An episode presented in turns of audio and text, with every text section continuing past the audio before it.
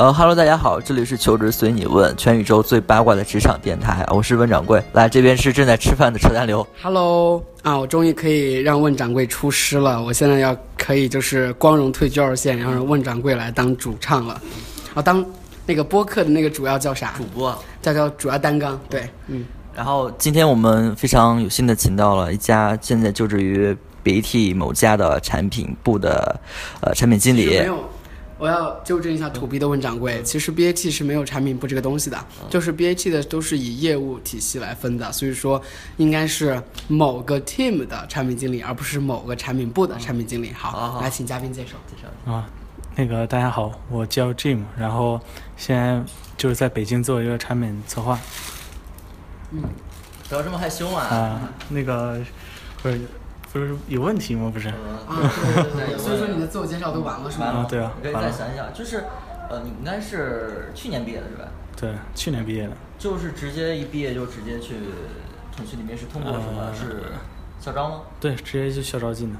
就直接进的 BAT，然后我们从导师，哎，我看问掌柜还是不行，所以说让我这个有逻辑的人来吧。就是我们从呃这位嘉宾的一个成长轨迹来吧，因为每次我们求职随你问联系职场导师的时候，都是来回顾他们的光荣生涯的。对，你在大学本科的时候，哎，你是本科还是研究生啊？就本科的时候，嗯，然后你是经过哪些实习，然后才拿到最终的腾讯的 offer？是参加校招拿到的是吧？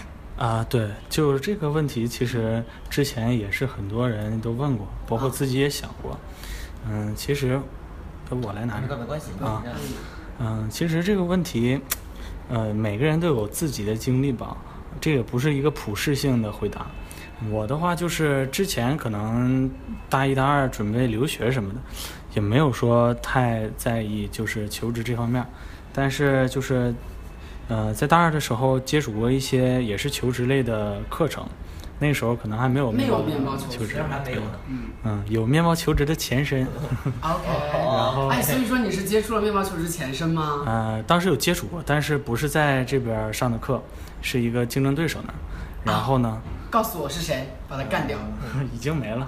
哦，那个吗？过来人吗？嗯、还有一个就类似的，就是反正已经啊没了。，career 那个，呃，那个叫啥来着？那个叫 career 啥来着？那个是。呃，等等一一会儿我可以详细跟你说。OK，这个呃，因为我的大学其实是一个不是在一线城市的一个985大学，嗯虽然说学生的素质还可以，但是信息这方面特别说哪所大学呗。嗯，这在东北的一所比较哦呃三流的九八五大学。嗯，东北财经大学。嗯，是是那个财经大学不是二幺幺，对，就财经不是。嗯，哎，你刚刚说，你刚刚不是说九八五吗？对哦，不是是九八五的就一定是二幺幺是吗？对对对，嗯，二昨天解决了这个问题，跟你说了好几次了，哎，对，它是个子集的问题，嗯，然后就是这个不在北上广的特点就是信息特别少，不对称。然后嗯，你已经工作的学长学姐都不在本地，那么能够给你传授一些知识的就只有网络上，或者是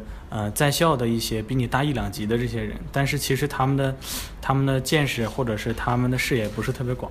其实这个时候也不是给你们做广告啊，其实我还是觉得这些求职机构还是在一定程度上解决了这个信息不对称的问题。那就是给我们在做广告。对，这里可以更明显一点，没关系。因为因为就这个信息来讲的话，还是求职求职机构要比那些你的师哥师姐什么要靠谱很多。对，更专业一些。对毕竟我们的样本量更大嘛。对我们的导师都有那么几百个。对对这个我自己在后台也会经常发现学生问的问题，就是说，呃，就是啊，我是哪儿哪儿，但是我特别想实习，但是我这儿就没有那么多的实习机会，然后就每次就问，啊，除了北上广没有我们这儿的，其实是有，但是确实是不是像北上广这么多。嗯。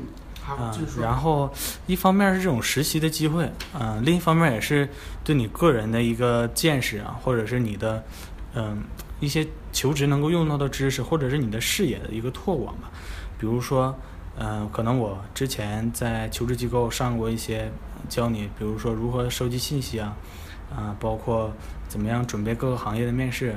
啊，甚至我在接触这些求职机构之前，我都不知道什么是四大，什么是这些咨询，什么都不知道。请问这是不是真的很普遍啊？在在校大学生还是挺普遍的。我记得当时某个求职机构到我们学校来宣讲，就是因为我本来是学商科的，其实学商科的人，我们应该理应应该该知道这些很懂的。但是我记得当时在呃他宣讲的过程中拿出了一个，嗯，拿出了一页 PPT，就是上面有什么四大或者各大咨询公司那种呃薪酬 logo，还有那个英文名啊、比如说缩写这种 PWC 这种啊、然后什么 PNG，我我没说错，是 PWC 吧？对，是不是不厕所不厕所嗯，然后呃，就问我们在场同学谁能答过答出五个以上，五个以上就有奖。结果全场五十多个人就一个答上了，答了五个以上，就特别不可思议，嗯，就根本没有人知道。这是校园型的一个重点互动、嗯互动方式。就我问一下这个。但是东北的其实也不算太闭塞吧？我觉得东北的在信这个信息上，你是大几啊？当时？当时我是快上大二，就是哦大一的，呃大一的时候，对对对对那个时候，哎，打游戏就啊，我有个问题，就是你是怎么传集到，怎么被传集到那个场子去的啊？啊、因为其实我我个人还是在大一大二的时候挺愿意参加各种活动的。其实这种活动，如果不是说我很不感兴趣的话，我一般都会去。啊、去到那儿的话就是，凑人头，嗯，呃，不是凑人头，人家主动的，对对对啊，人家对都感兴趣。对，还是感兴趣的，就是还是听了那次宣讲之后，还是走上了就是 求职培训这条不归路。现在都已经从一个成功案例成长为一个导师了，好吗？这个是对像面包求职这类求职机构最想要的 case，就是我们的学员可以通过我们的培训，通过我们给的资源，通过实习拿到全职 offer，然后再成为我们的导师，反哺我们之后的学员，这是一个非常成功的路径们。的那个我们的产业链持续持续转化。其实这个也是就是，嗯、其实这个也是做教育的一个成就感，我觉得啊，嗯就是可能之前的老师在教我的时候，或者说我有一个好的成绩的时候，他可能成就感比较强。那么在我有一定能力之后，可能我再去从教育这方面影响现在的在校的大学生，其实我自己也是就是比较有成就感的。嗯那么还是说，就是我，呃，大一大二的时候参加这些求职课程，啊、当时其实最对自己定位也不是太明，呃，也不是太明确。嗯当时有一段时间我还想去什么快销之类的，因为当时快销特别火嘛，嗯大一大二的时候，尤其我是商科生，这样的话其实自然而然的可能就对这个快销领域有有一些兴趣。嗯但是后来可能还是一方面是呃与真正在快销的那些导师们有一些接触，然后上一些课，然后另一方面就是也是自己反省自己啊，其实很容易就发现其实我不是太适合快销那种感觉啊，那个快销的感觉是什么感觉快销感觉就是很 aggressive 那种，就是很强势，但是我你们两个也能对也能看出来，其实我是一个不太爱说话的人，嗯，然后所以就是我根本就不适合那个，而且我的英语也不是特别好，所以就是一下你当时被培训的时候是被培训的是快销班是吗？对对对上的是快销班，上的是快销班。结果走上了互联网的不归路。啊，是快销班其实我明显的就和其他同学不一样，嗯，当时只不过是我觉得我是一个做商课的，那么我可能就要试一试快销，嗯。产生了一种错觉吧，嗯，就是其实这个东西还是需要你去真正的和那些人去接触，然后你才能明白。比如说你和入职一两年的人去接触，他会告诉你你适合或不适合对对对对。不太合适。这个的话，其实一些师哥师姐是没有办法告诉你的，因为他们自己也很迷茫，啊，到处在打广告。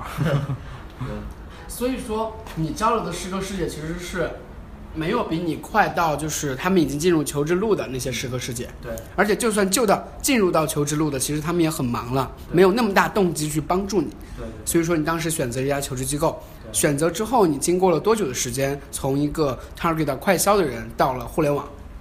嗯、这个是在一直到大三的上学期吧。啊、啊，之前我除了快销这边接触过之外，我还接触过金融，就是哎妈，你挺有钱的，你买那么多个，没没没没你咋，不这个找我面包呢？这个是这个是一个很偶然的机会，就是你当时肯定很有钱，不不不然的话怎么可能买个课？不不不，这个金融我没有上过具体的课，这个是因为有一个券商他来我们学校就做一个类似于小的比赛，然后当时我做的还挺好，然后就是前多少多少名有一个实习机会，在我们当地一个券商的营业部，然后我想这样也挺好，反正寒假去一下呗，然后也算是有一个金融的实习啊，然后直到大三的上学期吧，就是其实有一个也是特别偶然，就是当时我还是在准备出国留学，但是咋还在准备呢？对，因为因为因为其实因为其实我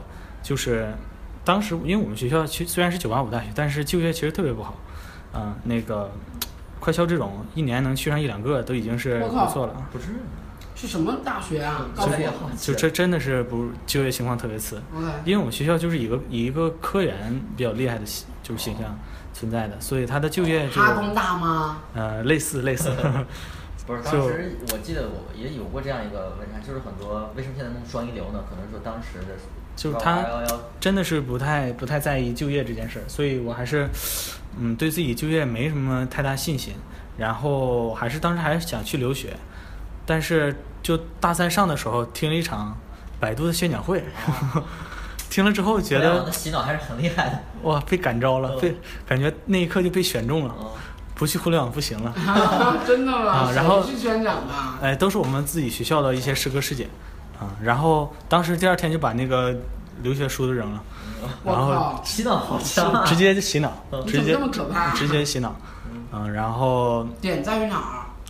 就是感觉互联网互联网公司那种那种情怀啊，那种啊，当然薪资待遇也很高，嗯，对，然后呃，这个整个的呃里头人的那种感觉，我都觉得比较适合我，嗯，嗯。但是当时我是互联网这块基本是零，对，嗯，所以我还是去就是又报了恶补一个班儿不不不，这个没报班儿，恶补了很多知识吧。啊怎么恶补的？就是在网上一些网上的学校啊，啊包括啊、一些嗯培训的视频书啊这些，啊互联网这一块儿准备其实就几方面嘛。首先具备一点儿的技术基础，然后再学一些就是产品相关的啊，最重要的是实习啊，还有你自己自身的特质。你本身就瞄准了产品经理这个岗位的是吧？呃，对，就是因为我是商科生，我没有办法去做技术。码代码。那运营呢？你之运前营的实习经历，第一份不是运营，就是产品助理是吗？嗯没，我的第一份是就是互联网这块也是运营，但是运营就就其实我做了之后，觉得可能自己还是更适合产品吧。啊、运营这块的话，需要也是其实这个和个人性格有关，更多的打交道那种那种更多对。social，更多 open，对对对对。对因为很多地方，比如说。呃，百度、腾讯这种、阿里这种，其实运营有的时候去会兼任一些市场的工作，对，对，是这样。他他他不太像那种就是，呃，产品经理，产品经理就在你在工作这个 team 的话，你只和你的上级领导，再加上下边的呃工程师们。工程师再加设计师，就可能我入职一年多，可能我呃从来没有见过除了我这部门之外的其他的员工，就是从来不打交道。合作伙伴之类的是吧？对，从来不打交道嗯，顶多会在我们内部沟通工具上发个邮件什么的，但很少有面对面的机会。Jim 是一个比较内向的，然后觉得社交会是一个消耗的人吗？啊，我我觉得是，嗯，因为这个产品天生它有一个适合我的地方，就是它其实没有直接和用户打交道，没有直接和比如说快销那种和上游的供货、下游的经你也避销商打交道。开了做社交产品。对对对，嗯，就其实做社交产品，你也不需要直接面对用户其。实互联网公司还是挺在意这种，就是习惯是能有邮件沟通的，千万不要去对对聊天那种。嗯，你也找不到他在哪儿。其实这种就是做产品经理，其实就是你用你的作品说话，用你的产品说话，嗯，不需要你去呃到外边儿搜索或者什么的，这些都不需要，很少。当然，你如果做到组长、做到总监那级别，你肯定是需要到处拉资源，但是在起步的时候是不会的。但这个工作其实也有的时候会有一个相反的作用，就是它的社交圈子会非常非常小。嗯，就是你你和开发基本上天天面对面啊，看吐了都，其他人你都见不着。啊，嗯，包括其他相相邻的隔壁部门的产品你也见不着。运营为什么不会呢？运营的话，我我刚才也有说过，运营他很多时候都会兼任一个市场的工作。啊比如说我们这儿的运营，他就会比如说引入很多呃引入很多 KOL 或者引入很多大 V 啊到我们的产品上，所以它天然就要去向外延伸对沟通。而且运营这种这种工作，因为我也当时做过运营，就是真的是有 bug 你去找技术，有产品那个反馈你去找产品经理，嗯反正那什么就是反正谁都你得去勾搭一下。嗯，所以这个这个还是跟自身的性格特质有关嘛。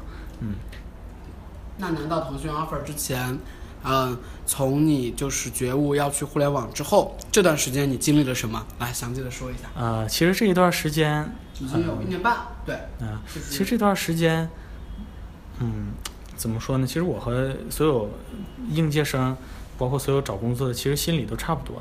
先是不自信啊，觉得高大上，我怎么能去呢？然后又觉得好像面试的时候，哎，怎么王侯将相宁有种乎？对对对对，取面的时候也是干掉不少人。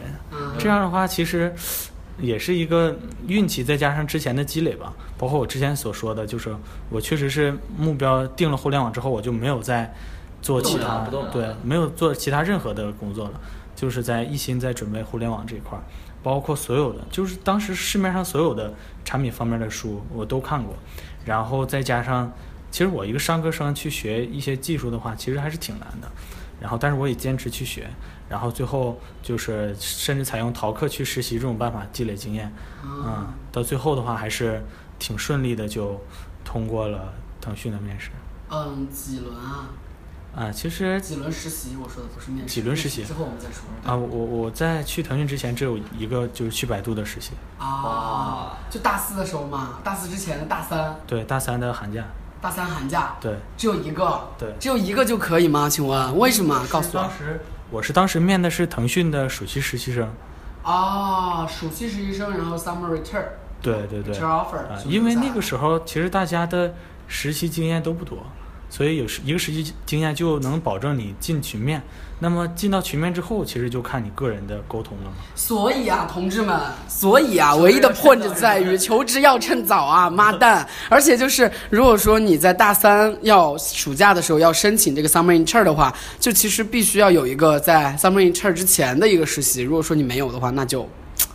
哎，当时我就是啊，好烦啊！我被暑期拒了，我当时被腾讯拒过，哎，啊我以为你不止被腾讯去过，妈逼，嗯，嗯，这个是后期会逼逼掉是吧？啊没关系啊，不会被逼掉的，不会我们的电台都完全不啊所以说，就是你直接拿到了腾讯的 summer intern，然后就 return offer 了吗？就怎么 return 的啊？有没有一个最后的一个，就是最后一关的面试，然后决定给你这个 offer 的一个轮轮次？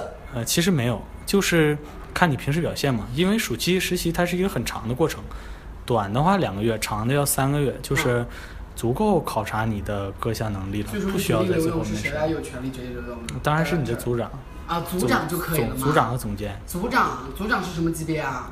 组长大概？呃，组长机器啊在腾讯的话，这个是高压线，哦呃，组长的话大概工作六年左右，五到六年吧，六年才能当组长啊？那请问总监要几年啊？更长。我去，五六年前你 QQ、微信还有吗？啊微信有没有？嗯组长，组长就要五到六年啊？对。组长管多少人啊？五到六年啊？也不多，七八个人吧。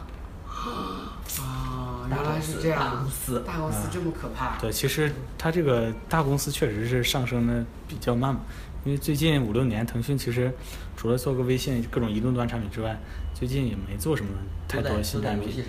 对，嗯最近几年没有什么数得上来的，就很多的那种新产品，，OK，他都是在投资别人嘛。嗯，那你就没有怎么面试吗？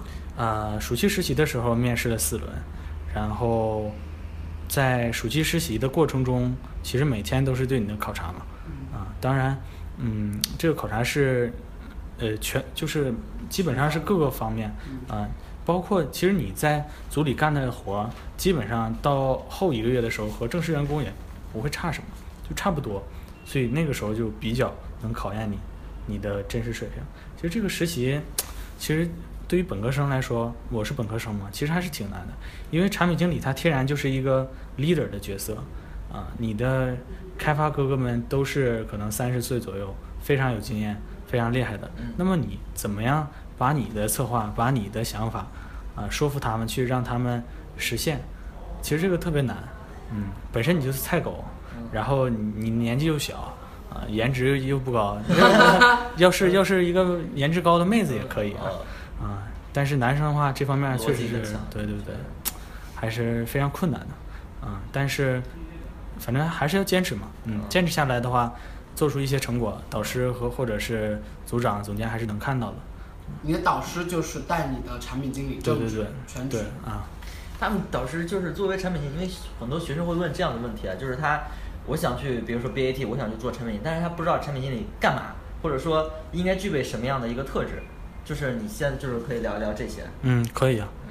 啊、产品经理每天做的任务就是，其实也不能这么分，因为现在产品经理很多种，他有商业产品经理，有这种传统这种设计功能的产品经理，嗯，还有策略型的产品经理，啊、嗯，你比如说我这些都是怎么分啊？我都不了解。就是看你的工作内容嘛，OK，比如说你在嗯百度的搜索这一块儿，或者是嗯、对这种，或者是五八同城嗯这种啊、它这种地方的商业产品经理就比较多。就设计赚钱的产品功对能呗。对，嗯，比如美团的搜索页的这种列表啊，一般这种商业产品经理都是在列表里头卖广告的这种，啊，包括找一些商业化的方式，嗯然后你可能会去出去培训你的销售、你的地推，告诉他们怎么去卖，然后设计这个产品如何卖的更多，就会会去做这一些商业化的事儿。其实他很少涉及到功能设计，顶多会设计一个销售的后台、管理后台这种，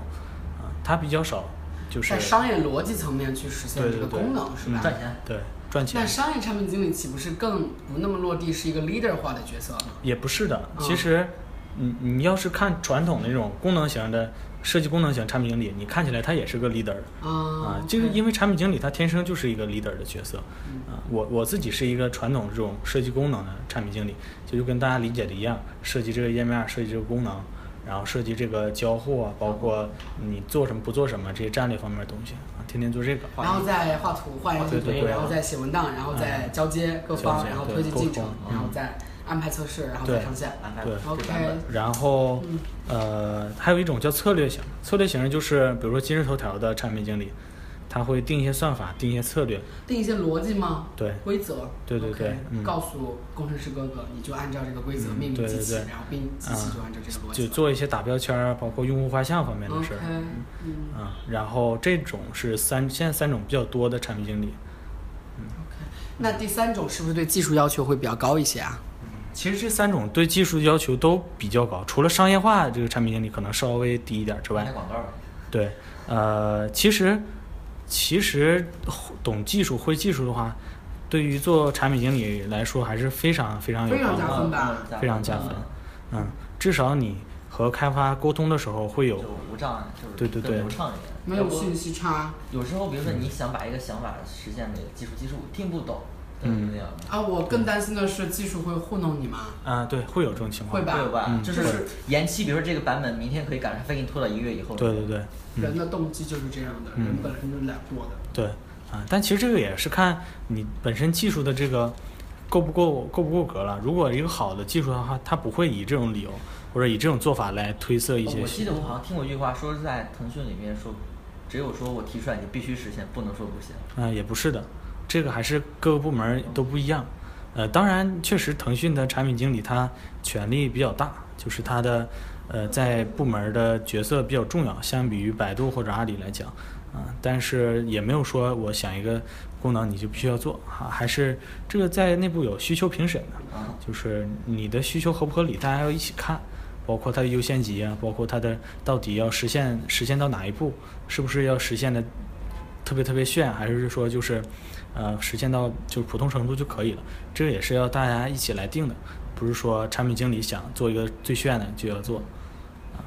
啊，然后刚才说的是这三种产品经理，其实在这三种产品经理下边也有各个各种的小的角色，就是他会根据你性格啊，或者是你的知识储备适合做哪种啊。比如说有的人虽然他是产品经理，但他沟通能力特别强嗯，啊。那有一些产品经理，他也是有一些对外的交流或者是对外的合作，对他就会做这种就是产品经理里头偏向对外的这种角色。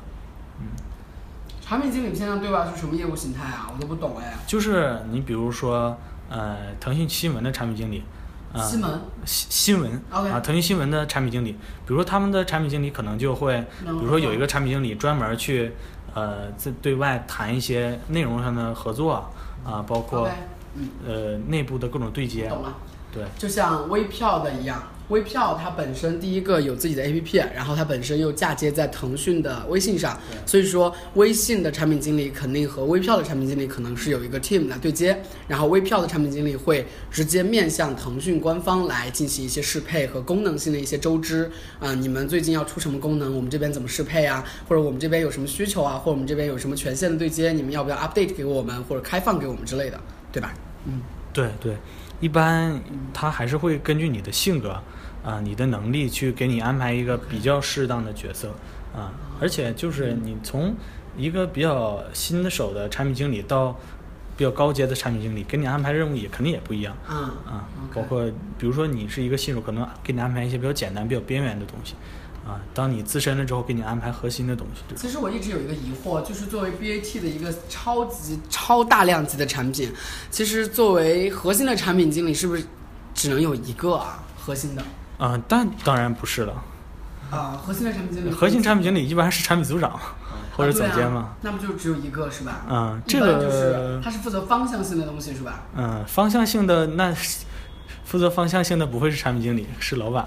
啊，那产品方向呢？嗯产品品方向的功能落地的方向，啊，那肯定会有一个人，就是组长嘛。然后组长来划分工作量，对对对划分你怎么做。包括你下边，比如说，可能产品经理里头，有的人负责微信朋友圈，有的人负责呃公众号，有的人负责那个对话，有人负责语音。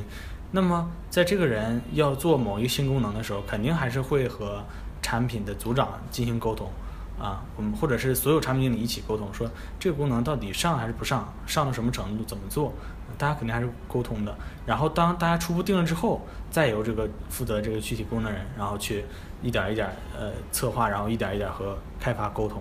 我感觉这个逻辑很像媒体的选题会的逻辑，就大家讨论这个题到底要不要，然后怎么做，然后呢交给这个人，但是这个人要求就是以媒体这个媒体特有的一个文字文字风格，还有就是行文色彩之类的去执行。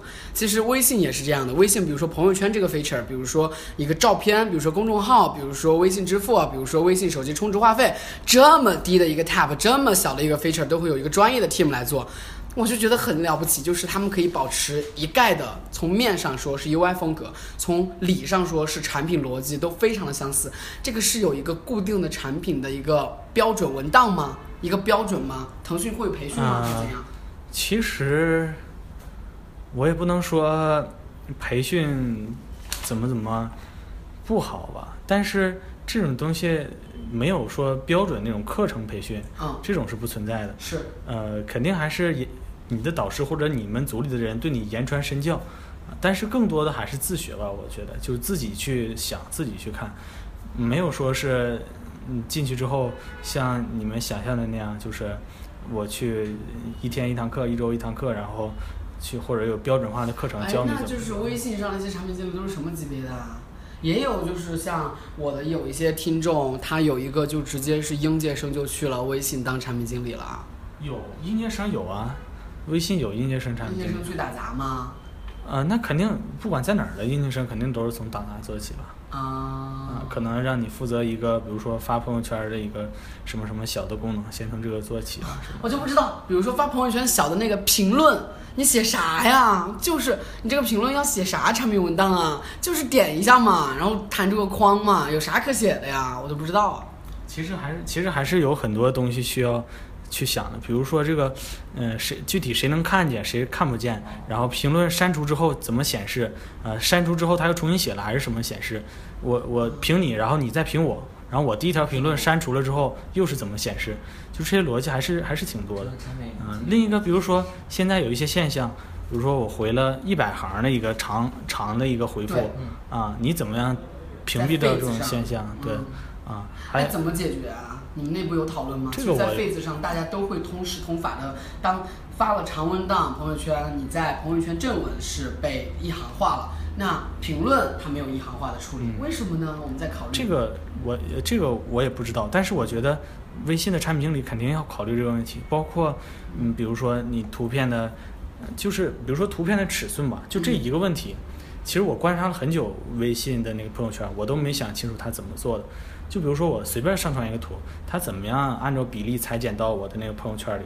我上传一个、两个啊，它怎么样压缩的，怎么样，嗯，就这个我我也是规则是什么？对我我也看了很久，也没太明白。其实这些规则，你你你看的时候很难去看到或者想到，但是其实后台产品经理要就想很长时间，包括各种各样的测试啊。比如说有的人他就愿意传那种特别长的图，啊那你对怎怎么样把它展现到就是，呃，屏幕在没没有打开的时候是这样的，然后打开之后怎么样充满屏幕这种，其实也还是需要思考的。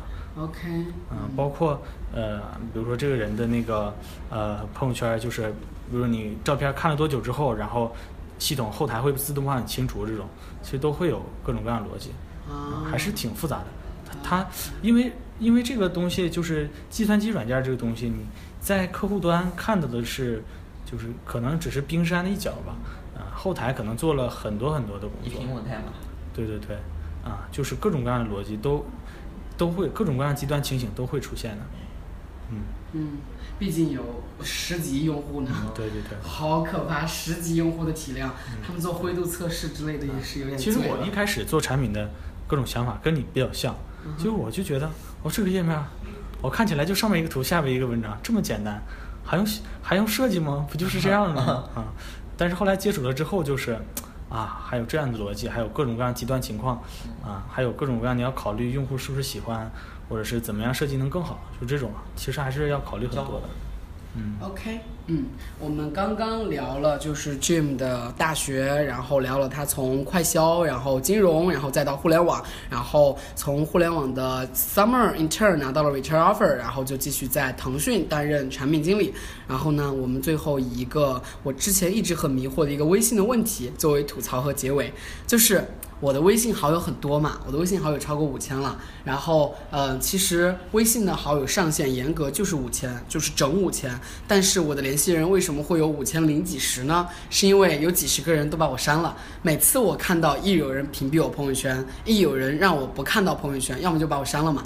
当我被删除且不被告知的时候，我当我发现的时候就非常的非常愤怒。所以说我在朋友圈在前天的时候提出这样的问题，就是微信的产品设计为什么它会直接默认朋友圈被单向删除之前不会告知被删除的一方，就是 A 删除 B，B 不可知。但是 B 如果说要 check A 的话，它发送消息才会可知，而不是这样一个解决方案，就是 A 删除 B 像 QQ 一样，B 马上可知。像 QQ 系的游戏和 QQ 一样，就是 A 删除 B，B 马上可知，而不是说 B check 的时候它才可知。这个哪个是一个更可用的、更友好的？我一直在想。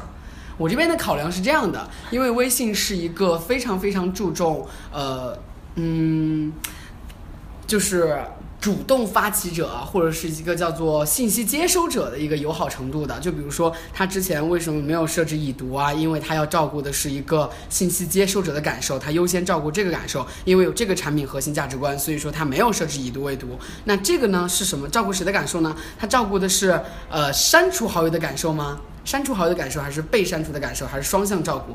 因为可能有一些人的好友数，或者是大部分人，百分之九十五以上的人都不会超过一千，或者超过五百。所以说，他大部分聊的人都不太可能。第一个，删互删的几率或者单方向删除的几率不是太大。第二个，如果他删除之后，是不是说他 check 的几率也不是太大？所以说，如果说你事后他 check 之后给他带来困扰的可能性相比的话，会远远小于如果说你直接被删除，马上弹出一个公告，你他妈被删除的可能性会就是带来的伤害远远小，所以说他才这样去做的。我也不知道为什么，可以做一个探讨。，你问这个问题，听懂了吗？我表达清楚了吗？你问这个问题，我可以选择立刻结束。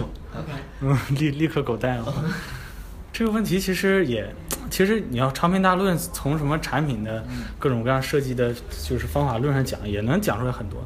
但其实我觉得这个这个事儿，嗯，不是个事儿啊。谁让你好友那么多呢？呃，首先就是微信它很少有那种主动提醒你怎么怎么样的，就是嗯比如说哦微信朋友圈，别人回复你了，嗯，它其实都是一就是在那个你的朋友圈这个页面上一个很小的一个方块嘛，然后包括它也不会显示究竟是谁，它只会显示就是最后一个评论你的人，他有个小头像，其实这个提示级别已经是就最高的了，啊，然后你比朋友圈这种回复你的级别还小的这种，我就没见过微信有什么提示的。呃，红点儿，嗯，红点儿，嗯就是当它更新了 sticker，或者是更新了一些重要通知，更新了钱包中的重要 feature 的时候，它会给予红点儿提示。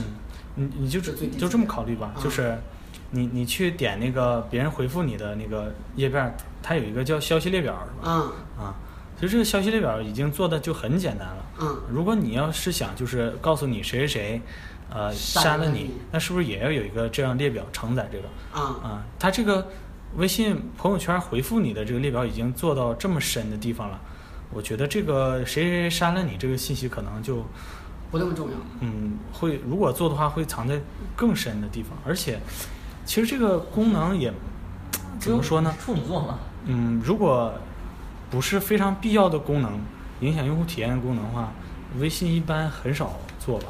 而且这种是必要的吗？我觉得也不是必要的吧。